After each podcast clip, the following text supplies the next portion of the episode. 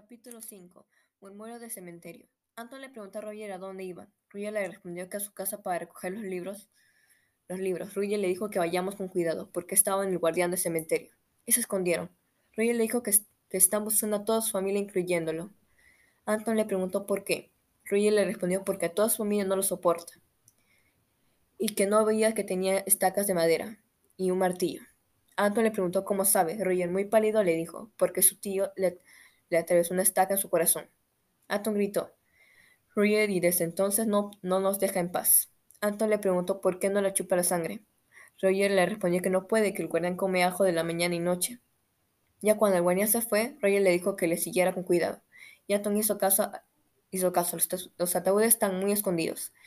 Y también tenía su salida de emergencia. En la cripta, Roger levantó la piedra, la piedra plana y le dijo que con cuidado entre y cierre.